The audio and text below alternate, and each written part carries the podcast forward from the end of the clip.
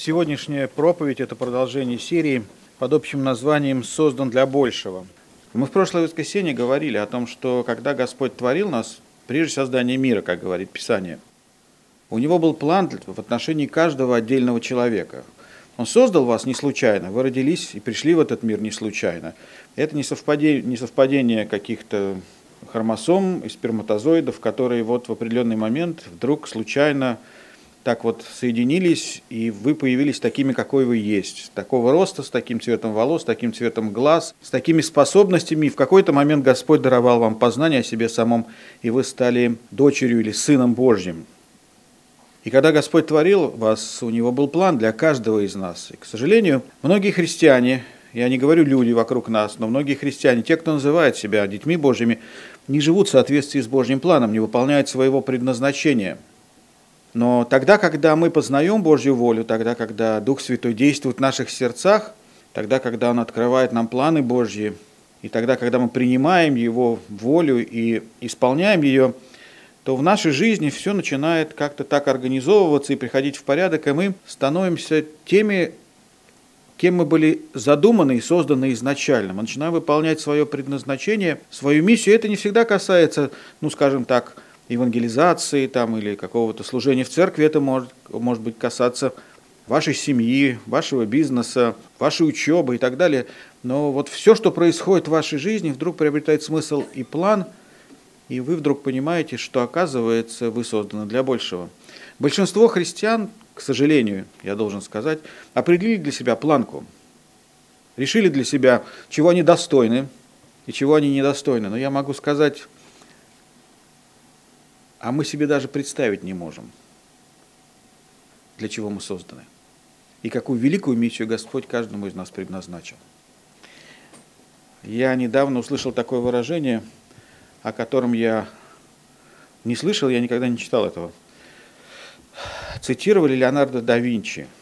Я думаю, что сегодня из, из художников, скульпторов и архитекторов нет большего авторитета и гения в этой области, чем Леонардо да Винчи. И Леонардо да Винчи сказал такую фразу, такое слово. Он сказал, что когда я предстану перед Творцом, я буду молить Его о милости и прощении за тот грех, что всякий раз, когда я изображал Его, я не, не изображал Его в той полноте и красоте, каким Он действительно является.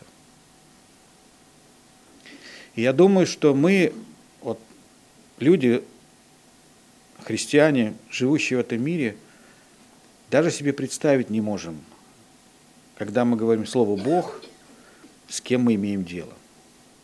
И нам свойственно по-человечески Его умолять в собственном сознании, в собственных сердцах, и Его умолять в Его планах, в том числе и в Его планах в отношении нас.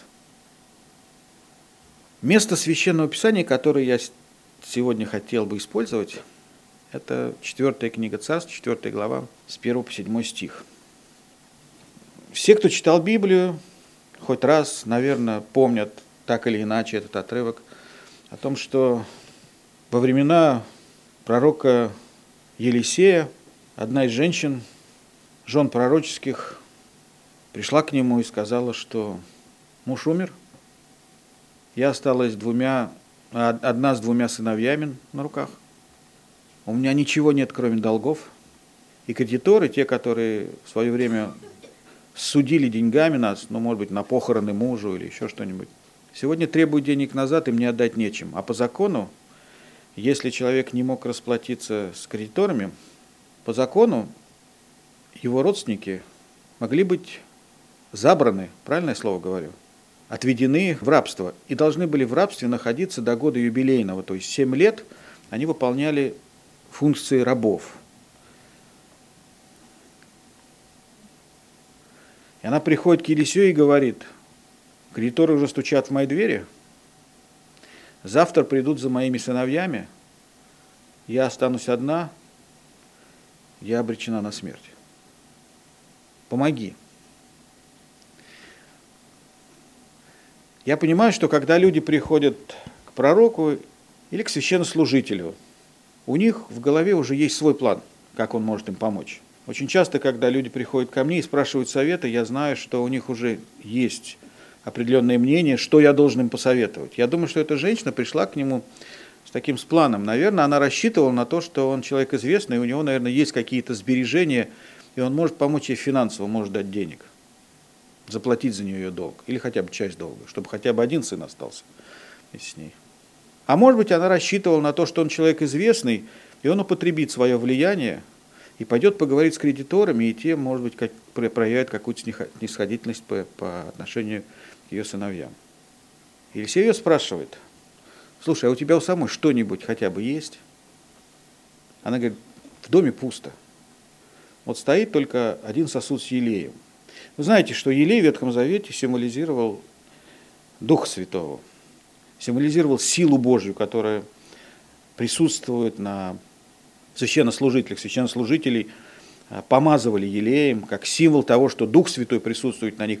Царей помазывали елеем, и тогда царя называли Богом избранный или Богом помазанный, потому что вот Богопомазанник, да, он помазан елеем, в нем присутствует особая мудрость Божья, которая даруется ему Духом Святым для того, чтобы он управлял этим народом. Вы знаете, что в Ветхом Завете Слово Божье рекомендует, когда кто-то болен, чтобы он призвал пресвитеров, они помолились над ним и помазали его елеем, и тогда молитва веры исцелит болящего. И елей в этом случае символизирует силу Божью, которая исцеляет. И может быть этот, этот э, пророк, потому что она была из жен пророческих, э, женой пророка, э, может быть, он использовал этот елей для каких-то вот таких целей, о которых я сказал. Елей, чистый елей, выбитый елей, высоко ценился, его использовали для парфюмерного производства. Было два вида елея, елей древесный и елей чистый и выбитый. Вот этот чистый выбитый елей очень высоко ценился, цена его была высока, древесный елей – использовался для обычных нужд, и поэтому это вот оливковое масло, наверное, которым мы сегодня пользуемся. И Елисей говорит ей, слушай, что у тебя в доме есть? Она говорит, вот один сосуд с елеем, все, что осталось от мужа, больше ничего нет. И это ничтожно мало. И он говорит, иди по соседям своим, по друзьям, по знакомым, по всему городу и собирай пустые сосуды. Она не за этим к нему шла, но есть удивительное качество в этой женщине, потому что она проявила послушание – она не стала с ним спорить, доказывать ему, что помоги деньгами или там еще как-нибудь. Она сказала, хорошо, если ты говоришь, что я так должна сделать, я так и сделаю. Пошла, собрала все сосуды, которые могла собрать, принесла домой. Елисей говорит, закрой дверь твою, позови сыновей твоих, закрой дверь твою и, и наливай вот из того сосуда, в котором у тебя елей, наливай вот в эти пустые сосуды, которые ты принесла. Она стала наливать, наполнять их и говорит одному из сыновей, дай мне еще сосудов. Он говорит, больше нет и течение масла прекратилось. Она пришла к Елисею и говорит, слушай, вот я то-то и то-то сделала, по твоим словам, у меня сегодня, сейчас полный дом елеешь, что мне делать? Он говорит, продай, расплатись должниками, а то, что останется, на этой живи. Вот такая история. Что удивительного в этой истории? Мы с вами привыкли цитировать пророка Малахию, который говорит такое слово, и мы думаем, что так вот оно и есть а это действительно так и есть, для тех, кто в Иисусе Христе. Отцы ели кислый виноград, а на детей у зубах оскомина. Да, и вот это вот э, конец этой пророческой книги, пророк Малахий говорит, что вот наступают последние дни, тогда, когда придет Мессия, уже не будут говорить отцы ели кислый виноград, а у детей на зубах оскомином. То есть, другими словами, дети не платят за грехи родителей. Не будут платить. Во Христе, если вы покаялись, если вы приняли Иисуса Христа, и кровь Иисуса Христа очистила вас от всякого греха, на детей этот грех не передается. Дети не являются наследниками. Для всех остальных отцы или кислый виноград, а у детей на зубах оскомина. Для всех остальных, для тех, кто не очистился кровью Иисуса Христа, для всех остальных работает этот закон. Дети наследуют грех своих родителей. Поэтому в притчах написано, какова мать, такова и дочь, каков отец, таков и сын. Дети наследуют грехи своих родителей. Но что удивительного здесь? Мы читаем, дети не только наследуют грехи своих родителей, дети платят – за грехи и ошибки, которые допускают их родители. И мы видим, что вот в этой, в этой ситуации это была распространенная практика, вот в, в этой, эту историю, которую мы прочитали, это была распространенная практика в Израиле, когда если родители влезали в долги, и им нечем было платить, и родители уходили из жизни, то детей просто забирали в рабство. И дети, хотя они этих долгов не совершали, они платили. Родственники платили за родственников – Это было, может быть, с точки зрения тех, кто оказался в рабстве несправедливо, но таков был порядок. Божественный порядок, божественный порядок другой. Божественный порядок таков, что родители собирают наследство для своих детей. Но здесь мы видим, что вот ситуация сработала таким образом, что ее дети должны были быть арестованы. И надо сказать, что это вот какое-то отношение эта история имеет к нам сегодняшним. Это происходило много лет тому назад. И вот пару дней тому назад я смотрел новости, выступление вице-премьера Шувалова на экономическом форуме в Давосе. Вы знаете об этом, что вот он выступил там. Это было откровенное выступление, где он сказал абсолютно откровенно, что да, за последние 15 лет мы допустили много, ну я скажу такое слово, стратегических, может быть, те, кто смотрел, меня поправят, но я бы сказал так, допустили много стратегических ошибок. И сегодня Россия, российская экономика входит в глубокий затяжной экономический кризис, который чреват повышением цен, безработицей, дефицитом товаров. И все это результат ошибок, допущенных правительством за последние 15 лет. Это Шувалов сказал, вице-премьер. И он говорит, выход из этого кризиса будет не быстрым и не легким. Но я добавлю за Шувалова. Мы и наши дети – будем платить за эти ошибки. Мы и наши дети будем платить за ошибки, которые допустило наше правительство. Кроме этого, вот это бездумное разбазаривание природных ресурсов оставляет следующее поколение с пустыми карманами. Им уже будет нечего продавать. У них останутся только долги. Я говорю о наших детях, которые будут платить за ошибки их родителей – их оставили заложниками этих ошибок. В книге притч написано, в 15 главе 22 стих, «Добрый оставляет наследство и внукам». В 19 главе 14 стих написано, «Дом и имение – наследство от родителей». Ну вот я здесь не для того, чтобы читать вам лекции по политэкономике. Скажу как пастор. А какое наследство мы оставляем своим детям? Я говорю не только о материальном, я говорю о духовном наследстве – Оставляем ли мы им наследство, нашу веру, наш опыт хождения с Господом? И я и вы знаете, что по детям очень легко судить о родителях. Все тайные для нас грехи, которые мы научились так искусно прятать, наше нечестивое поведение, отсутствие страха Божьего в повседневной жизни, отсутствие любви к Богу, все это видят наши дети каждый день. И они естественным образом подражают нам в этом. И то, что мы научились так искусно прятать, все это они так бесхитростно демонстрируют своим поведением и своими словами. Не нужно разговаривать с родителями, чтобы понять, что происходит в их семьях. Достаточно послушать, как разговаривают, на каком языке разговаривают их дети. Чтобы вы все перестали улыбаться. Павел Тимофею пишет во второй главе, во втором послании, в первой главе, пятый стих, «Приводя на память нелицемерную веру твою, которая прежде обитала в бабушке твоей Лаиде, матери твоей Евнике, уверен, что она и в тебе». Другими словами, вера передается по наследству. Если дети видят ее в нашей жизни ежедневно, мы не словами, мы нашей жизнью, мы нашими делами учим наших родных и близких – мы им демонстрируем, что мы истинно верующие, что Христос для нас авторитет, высший авторитет. Если мы живем верой, если Господь действует в нашей жизни, это очевидное и лучшее свидетельство для наших детей, для наших родных. Почему сегодня в христианских семьях дети уходят от Бога, идут в мир, выбирают греховную жизнь? А потому что их родители ни своим поведением, ни своим отношением друг к другу и к ним – ни своим отношением к Богу не демонстрировали им привлекательность жизни со Христом. Они говорили им правильные слова, но жизнь была совсем противоположной, она не соответствовала тому, что они проповедовали. Мы, родители, очень часто живем беззаботно, не задумываемся о том, а какое наследство мы оставляем нашим детям. Оставляем ли мы им наследство нашу веру, наш опыт хождения с Богом, или оставляем, им, или оставляем их с пустыми карманами и, как следствие, рабами греха как следствие рабами того, кто пришел для того, чтобы украсть, убить и погубить. Есть только одно средство, которое может стать между нашими детьми и грехом.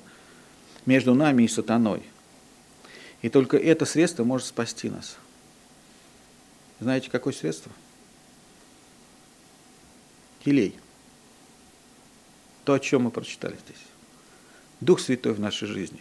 Сила Божья, которая действует в нас – я уже сказал, Елей в Ветхом Завете всегда был символом Духа Святого. Елей был символом уникальной, удивительной, чудесной Божьей силы. Им помазали пророков и священников как символ того, что у них всегда должна пребывать Божья сила и Божье руководство. Им помазали царей как знак того, что над, над высоким есть высший. Им помазали для исцеления как знак того, что божественная сила исцеляет. Елей – это символ, это знак божественного присутствия и божественной силы. И если мы говорим о следующих за нами поколениях, о тех, кто придет после нас, о наших детях, то мы говорим, что есть только одно средство, которое может сохранить их в вере, послушании Богу, есть только одна сила, которая может сохранить их верными Богу, это сам Бог, это Дух Святой.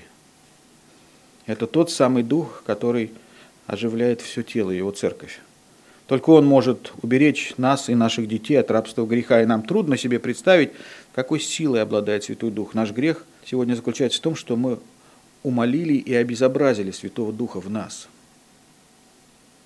Мы отвели ему совсем мало места в наших сердцах. Мы закрыли его в кладовку. Он почти не виден в нас, и мы почти разучились слушать и понимать его голос. В наших сосудах нет масла, в наших сердцах нет огня. Мы почти остыли, еще не холодные, но уже не горячие. Пророк говорит, что у тебя есть в доме? Это на самом деле большой вопрос. Если я задам вам подобный вопрос, что вы мне ответите? Потому что от того, что есть у вас в доме, случится чудо в вашем доме или не случится. Того, что есть у вас в доме, это поможет чуду случиться или поможет чуду не случиться. Пророк спрашивает, что у тебя есть в доме? Она отвечает, все, что у меня есть, это сосуд с елеем. Пророк говорит, у тебя есть все необходимое для того, чтобы Господь совершил чудо в твоем доме. Хочу задать вам вопрос. А в доме вашего сердца, можно так вот аллегорически? Понятно, о чем я говорю? Что есть в нем? Хоть немного осталось Духа Святого. Хоть чуть-чуть страха Божьего. Хоть чуть-чуть любви к Иисусу Христу. Больше, чем любви к греху, больше, чем любви к собственному «я», больше, чем любви к порнографии, больше, чем любви к заигрыванию с миром, больше, чем любви к деньгам, хоть чуть-чуть осталось. Если хоть чуть-чуть есть, если есть хоть малое, Господь способен это мало увеличить, Он способен творить чудеса.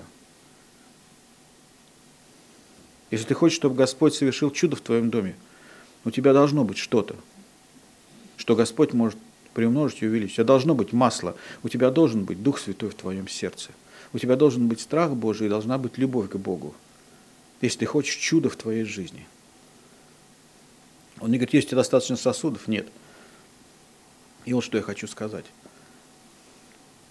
Когда вы имеете дело с Богом, с Богом, о котором мы проповедуем, о котором мы знаем – когда вы имеете дело с Богом, слушайте, что я скажу, а масло не проблема. Вы понимаете, что для Бога масло не проблема? Для Бога Дух Святой – это не проблема. Излить в изобилии Духа Святого для Бога не проблема. Действовать своей силой в вашей жизни для Бога не проблема. Совершить чудеса в вашей жизни для Бога не проблема. Но у вас должен быть сосуд с маслом. У вас должен быть страх Божий в сердце. У вас должен быть сосуд елея где-нибудь, в какой-нибудь кладовке, далеко спрятанный, которого, о котором, может быть, вы уже и позабыли. У вас, должен быть, у вас должна быть хотя бы микроскопическая любовь к Иисусу Христу. Если этого нет, то нечего приумножать. Если этого нет, то тогда Господь не совершит чудо в вашей жизни. Проблема в том, что умножить масло не проблема, для Бога не проблема. Проблема в том, что нет пустых сосудов. Проблема в том, что нет достаточного количества пустых сосудов, куда бы Господь мог влить это масло. Проблема в сосудах. Если масло – это символ Духа Святого, если масло – это символ божественной силы, то я должен сказать вам, что как и в те времена, так и сейчас, а Божья рука не оскудела. чтобы миловать, и сила его не истощилась, чтобы творить чудеса. Бог вчера, сегодня и вовеки тот же. Тогда в чем проблема? Почему мы живем в мире, где вера живого истинного Бога в презрении? Почему мы живем среди людей, которые презирают Бога и Его заповеди? Почему сегодня влияние христианской церкви на мир такое мизерное? Почему мы не видим Божьих чудес в нашей жизни? Так, чтобы мы могли хвалиться ими, рассказывать их, о них нашим детям и оставлять им эту память в наследство. Оставлять им память о чудесной силе Божьей, которая была явлена нам. Оставлять эту память в наследство нашим детям и нашим внукам. Почему? Если сила Божья не истощилась. И вот здесь мы встречаемся с интересным и удивительным духовным парадоксом. Вам, членам церкви Новогиреева, дано знать тайну Царствия Божьего. Послушайте внимательно. Оказывается, что безграничное действие, безграничной силы Божьей, здесь я допустил специально тавтологию, безграничное действие, безграничной силы Божьей, его влияние на этот мир, в котором мы живем, послушайте, оказывается, оно ограничено. И знаете чем? Оно ограничено количеством пустых сосудов. Вы посмеетесь над этим, над тем, что я сказал, но не торопитесь смеяться. Вы скажете, Божья сила, то есть масло, это все, сосуд, ничто. Ну, посмотрите внимательно на шестой стих этого отрывка. Когда наполнены были сосуды, она сказала сыну своему, подай мне еще сосуд. И он сказал, нет более сосудов. Что случилось? Масло остановилось. Оказывается, безграничное действие Божьей, безграничной Божьей силы ограничено количеством пустых сосудов. Суть этой истории не в том, что Бог способен увеличивать, чудесным образом увеличивать количество масла. Суть этой истории в том, что, что действие божественной безграничной силы Святого Духа ограничено наличием или отсутствием пустых сосудов. Если бы в этой истории было больше сосудов, они все были бы наполнены. Если бы женщина заранее знала о том, какое чудо совершит Господь, то, наверное, она бы все сосуды, которые были в доме, освободила, воду вылила, все, вымыла грязные, поставила еще больше и больше, если бы она знала. Так, чтобы каждый был наполнен. Я проповедую вам сегодня о том, что каждый из нас сосуд, который чем-то заполнен. Апостол Павел о себе говорит, что он Богом избранный сосуд. Апостол Павел говорит, что мы Сокровище сие, то есть Дух Святого, носим в глиняных сосудах, чтобы преизбыточествующая слава была приписываема не нам, но Богу. Очень часто это слово «сосуд» в отношении христианина, человека, который сам из себя ничего не представляет, но несет в себе божественную искру, проходит по страницам Священного Писания. Если бы в доме женщины были сосуды, наполненные водой, то воду следовало бы вылить и освободить их для масла. Нужно было бы все освободить для масла – кто-то скажет, а вдруг мы освободим, а поток масла прекратится. Отвечу, масло не проблема. Наличие пустых сосудов – проблема. Почему я говорю, что Дух Святой не проблема, а сосуды проблема? А вот почему. Луки 11 глава, с 11 стиха. «Какой из вас отец, когда сын просит у него хлеба, подаст ему камень? И когда попросит рыбы, подаст ему змею вместо рыбы? Или если попросит яйца, подаст ему скорпиона?»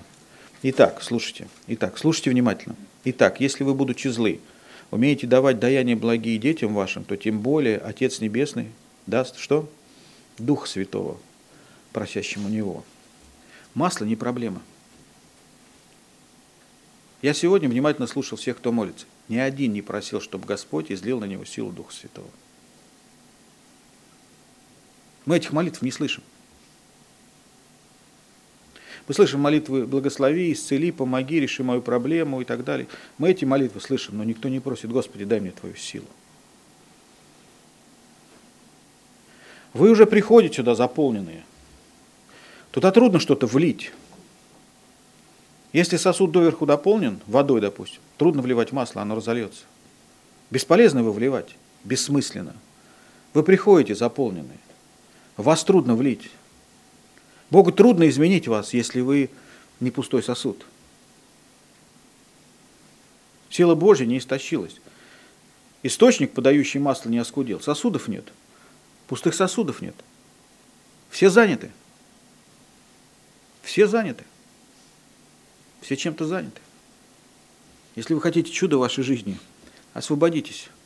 Станьте пустым сосудом. Пророк говорит этой женщине, если хочешь чудо, иди и собери, принеси в твой, в твой дом пустые сосуды. Эта женщина количеством пустых сосудов, которые она собрала, не понимая, для чего она это делает и зачем она это делает, определила размеры того чуда, которое должно произойти в ее доме. Вы поняли меня? Она определила. Вы для себя определяете своим дерзновением к Богу, своей верой в Бога. Вы определяете настолько, насколько Бог своей силой, безграничной, могущественной, может действовать в вашей жизни. Как я сказал, она пошла за помощью к пророку в надежде, может получить от него денег или что он с кем-нибудь поговорит. Она предположить не могла, как будут развиваться события, но ее вера определила размеры ее благополучия. Услышали, что я сказал? Ее вера определила размеры ее благополучия. Что мы понимаем из этой истории? Источники Божьих благословений не обмелели, его рука не оскудела, чтобы давать и благословлять, но наша вера определяет, определяет, больше будет то, что мы получим от Господа, или то, что мы получим от Господа, будет малым. И это наша вера. По вере вашей, как написано, да будет вам.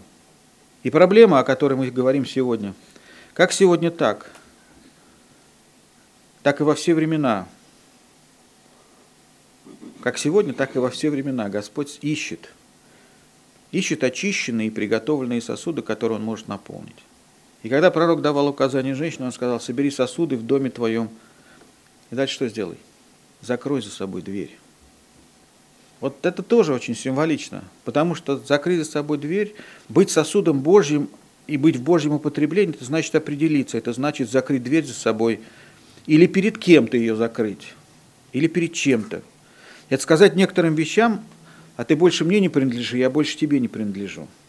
Это сказать некоторым людям, я больше вам не принадлежу. Это условие, которое современные христиане не торопятся исполнять. Они молятся о чудесах, о том, чтобы Господь действовал в их жизни, но они не торопятся расставаться со своими старыми привычками, со своими старыми привязанностями, со своими старыми друзьями. Знаете, что я делаю? Кавычки. Знаете, что я имею в виду, когда я говорю о старых друзьях? Я говорю о грехах. Мы все хотим чудес, мы все хотим чудесного проявления силы Божьей в нашей жизни, но мы не торопимся расставаться с грехами. Даже если мы понимаем, что эти привычки, эти привязанности, эти друзья, эти грехи отвращают нас от Бога, мы все равно не торопимся с ними расставаться. Мы все читали, и можем, если я сейчас скажу первые два слова, вы процитируете след за мной. Худые сообщества, что? Вы знаете это. Вы знаете это. Две истории я услышал недавно, они такие зоологические. Один э, американский молодой человек сказал не по-русски. Ну, хотел сказать, что мы все-таки умнее американцев. Вот так вот, я это имел в виду, но пока я соображал, как сказать, вот получилось то, что я сказал. Значит, он, э, знаете, любит некоторые люди всяких животных вот, держать дома. Он купил себе удава. Ну, что особенно? Ну, удав. Но этот удав там жил у него достаточно долгое время, вырос, стал большим. Вот. И он настолько с этим удавом стал близким другом, что вот он его брал с собой в постель, он с ним спал вместе, он его кормил, там покупал ему кроликов всяких, тот их съедал. И удав уже стал достаточно большим. Вот. И вдруг этот удав как-то вот загрустил. Лежит целыми днями, глаз не открывает, и, в общем, не шевелится. И, и в общем, тот понял, заболел удав. И он его уже и так, и сяк, он в постели его к себе кладет, обнимает, пытается с ним разговаривать как с человеком. Удав не реагирует, просто глаза закрыты, лежит как будто без движения. Но он в ветеринарную клинику. Что такое с моим удавом? Вот умирает удав, заболел. Ветеринар посмотрел на него говорит, вы знаете, вот удавы, все удавы впадают в такое состояние, когда они готовят съесть большую жертву. Вот то, та же самая история, я недавно прочитал про игуану, там один тоже, здесь уже в Москве умник держал игуану, которая его укусила, а их укус токсичный. И потом она ходила за ним и ласково за ним так смотрела, ему в глаза прям заглядывала. Он подумал, ну вот что-то человеческое в ней проснулся, она, наверное, решила, что все-таки плохо она поступила. Пошел к ветеринару, ветеринар говорит, она ходит всегда так за своей жертвой, которую кусила, в надежде, что та сейчас упадет и умрет, и она ее съест. Я говорю о друзьях, которых вы пригреваете, с которыми вы спите, которые вам так близки, которых вы обнимаете, эти друзья называются словами грех. И вы думаете, ничего особенного. И если он очень сильно в моей жизни не проявляется, я с этим могу жить. Но знаете, что если это затихло внутри вас, то это тот удав, который собирается съесть большую жертву. Худые сообщества возвращают добрые нравы. Послушайте еще один секрет Царствия Божьего. Невозможно влить масло в сосуд, который уже чем-то заполнен. Или вылейте то, что в сосуде, или не вливайте. Святой Дух свят настолько, что он не будет пытаться войти в сердце человека, который занят грехом. Он там не может находиться. Потому что, потому что, потому что он какой? Святой. Если бы он не был святым, наверное, он бы как-то вот мог пойти на компромисс. А так как он святой, он не может находиться в сердце, занятое грехом. Он не может существовать в сердце одновременно с грехом. Тогда бы он не был святым. Или-или. Тогда возникает вопрос, а кто сидит на троне твоего сердца? Кто сидит на троне твоего сердца? И второй вопрос. А кого бы ты хотел видеть на троне твоего сердца? Если вы говорите Христос, то вот какое условие. Если вы хотите, чтобы Христос был на троне вашего сердца, вот какое условие. Освободите ваше сердце покаянием. Если ты хочешь видеть чудеса в твоей жизни, стань пустым сосудом. Бог не изольет свой дух в сердце, которое занято. Он не будет сожительствовать с грехом. Когда учился в семинарии, у нас был курс пасторского служения, частью этого курса было, было консультирование. Ну, то есть приходили люди, с которыми мы разговаривали. Мы давали им советы, подсказывали, как надо жить. У меня был профессор, доктор Светланд, он был специалистом в области консультирования, известным очень. И частью его такого служения было консультирование студентов в Гордон колледж. У нас была Гордон Канвелл семинария, а там рядом был Гордон колледж. И вот он время от времени студентов брал с собой на эти консультации, чтобы мы наблюдали за ним и приобретали определенную практику, как разговаривать с людьми. Что я понял, и эту истину я понял давно, во время консультирования не надо говорить и давать совет, надо просто слушать. Вот. Потому что люди, в конце концов, сами скажут, что, что они хотят и, и что им нужно. Так вот, этот профессор взял меня на, несколько раз, брал меня на эти консультации в этот Горн колледж, и я понял одно. Понимаете, любой христианский колледж, любой христианский колледж, это сваха такая. Понятное слово? Девушки идут туда, чтобы подцепить себе мужа христианина. Ну, сто процентов. Вот сто процентов. Парни идут, ну, там, может быть, это не 60 процентов их плана, ну, там 20%, что все-таки он там женится на христианке. И если э, этого не происходит, ну, это плохой колледж. Вот просто плохой. Разговаривая с ним, я понял, их не волнует их будущее, их не волнует, там, какая у них успеваемость, сколько денег они будут зарабатывать.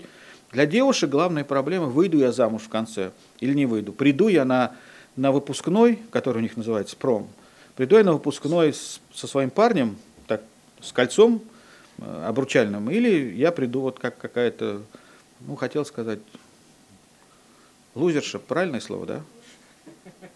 Хотел что-нибудь помягче найти.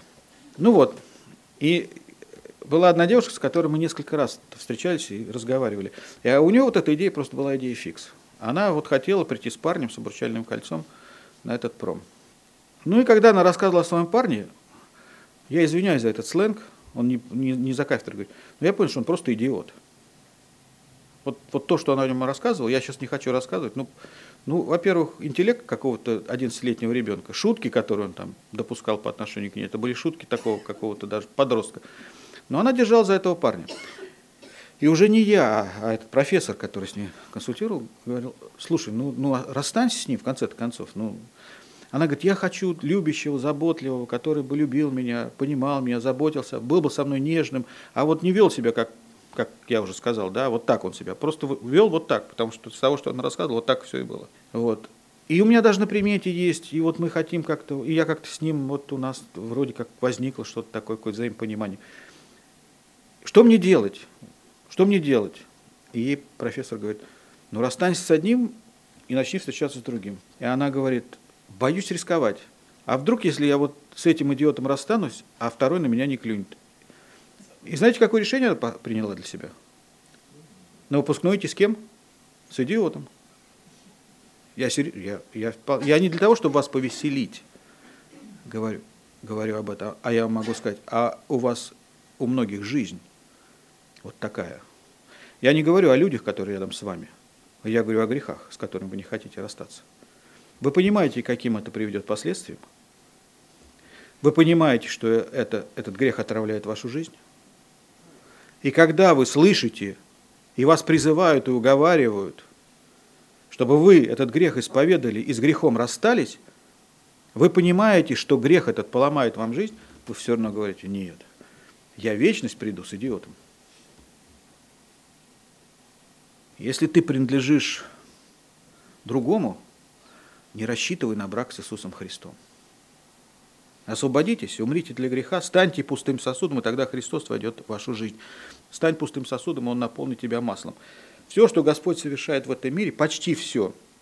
Я не берусь говорить о явлениях глобального характера. Да? Я говорю о мире, как о мире людей. Все, что Господь совершает в этом мире, Он совершает через людей. Он во все времена ищет тех, чье сердце вполне предано Ему. Он может совершать чудеса без участия человека. Он может. И даже те, кто участвует в чудесах, понимают, что на самом деле он человек ничто, Бог все. Но вот Господь так определил, вот так вот Он для себя решил. Я думаю, с самого момента сотворения э, первого человека в Эдемском саду Он так задумал, Он так захотел, чтобы мы были соучастниками Его чудес, и у нас было легальное право вечности быть соучастниками в Его славе. Так ли важны пустые сосуды, так ли важна тара? Ну, а в некоторых случаях мы не можем получить то, что нам нужно без тары, без сосуда. Я знаю, что среди нас даже здесь есть любители Старбакса которые любят приходить и пить кофе в Starbucks. Знаете, да, такую кофейню? И вот вы приходите и, и говорите, я хочу кофе. Какой вам? Вы называете, что вы хотите, латы там или что. Я из, из Starbucks знаю латы и простой кофе без кофеина. Ну, вы заказываете себе. И вам говорят, хорошо, подставляйте ладони. Или карман. Вы же понимаете, что если вы приходите и говорите кофе, вы имеете в виду не просто кофе, вы имеете пластиковый там или какой-нибудь пенопластовый стаканчик, в который этот кофе нужно налить. Сколько стоит стаканчик? Ну, я не берусь судить там. Я скажу 20 копеек, допустим, рубль. Не знаю. Цена стакана по сравнению с кофе мизерна. Но без стакана вы не можете получить кофе. Вы понимаете? Если я скажу пицца, вы знаете, о чем я говорю? Вы заказываете пиццу. К вам приезжает доставщик пиццы и приносит пиццу без коробки в руках, держит пиццу. Сыр стекает по краям, а он весь измазан сыре. Он, вы заказывали? Да, вот, получите. Вы возьмете такую пиццу? Вы хотите пиццу в коробке? Сколько коробка стоит? 30 копеек. Цена ничтожна. Но без коробки вы пиццу не возьмете. Вы не знаете, где руки, которые держат эту пиццу, где эти руки побывали и что они там делали. Вы не знаете.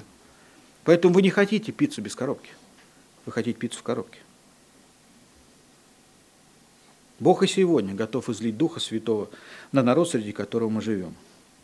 Но где эти пустые сосуды, на которые Он изольет от Духа Своего? Вспомните день Пятидесятницы. Дух Святой не просто сошел в языках и в пламени, Он сошел на апостолов. Они были приготовленные сосуды. Они исполнились Его силой и мудростью и стали благословением для всех народов, в том числе и для нас. Что я еще понимаю? А после того, как кофе выпито, стаканчик выбрасывается. Никто из вас, я надеюсь, никто из вас не хранит дома пустые коробки из-под пиццы. Их стоимость ничтожна, но без них невозможно представить продукт. Человеческое участие в том, что совершает Бог, невелико, но без нашего участия Бог не может осуществлять его работу. Услышали? Не может без нашего участия. Он так решил, он так задумал. И наша важность определяется не тем, кто мы, а тем, кто в нас. Я как-то шел мимо магазина ювелирных изделий, заглянул в окно, выставлены часы, ювелирные украшения. Я видел дороги, дорогущие часы в дорогом деревянном ларце, который сам по себе был произведением искусства. Но его ценность или бесполезность определялась ценой часов, которые в нем, и наличием часов, которые в нем. Наша ценность определяется тем, кто в нас, а не тем, кто мы. По коробке не определяют ценность предмета. То, что в коробке определяет ценность коробки. Мы просто сосуды. И ценность наша велика не потому, что мы такие ценные, а потому, что тот, кто в нас, бесценен. И вот что я хочу, чтобы вы поняли. Вам не обязательно быть суперзвездой. Вам не обязательно быть самым умным, самым крутым. Ваша ценность не в том, кто вы, а ваша ценность в том, кто в вас – Ваша ценность не в том, что выглядеть как супермодель или обладать невероятными знаниями. Хорошо, когда это все есть, но ваша ценность не в этом. Ваша ценность в том, чтобы быть чистым, приготовленным сосудом, угодным для Божьего употребления. Если ты чистый и подготовленный сосуд, то он наполнит тебя. В первом послании к Коринфянам, 3 главе 16 по 17 стих написано, «Разве вы не знаете, что вы храм Божий и Дух Божий живет в вас?» А если кто разорит храм Божий, того покарает Бог. Ибо храм Божий свят. А этот храм кто? Вы. Мы не простая коробка. Мы не пенопластовые стаканчики. Мы храм Божий. И не потому, что мы такие, а потому, что у нас живет Дух Святой. Посмотрите, что написано в 6 главе, 19 стих. «Не знаете ли, что тела ваши – суть храм живущего в вас Святого Духа, которого вы имеете от Бога?» А что там дальше? «И вы не свои». Это я говорю тем, кто так легко говорит бросается словами, как его обличаешь в грехе, он говорит, да вас это не касается.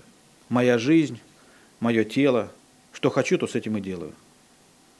Безумцы, которые не понимают, какую ответственность они будут нести за то, что они разрушают храм Божий. Безумцы, которые не понимают, что они куплены дорогой ценой, не только их дух и душа, но и тело. Сосуд, в котором обитает Дух Святой, должен быть чистым и подготовленным. И во втором послании к Коринфянам апостол Павел повторяет и повторяет эту мысль в 6 главе, в 16 стихе сказано, «И какая совместимость храма Божия с идолами?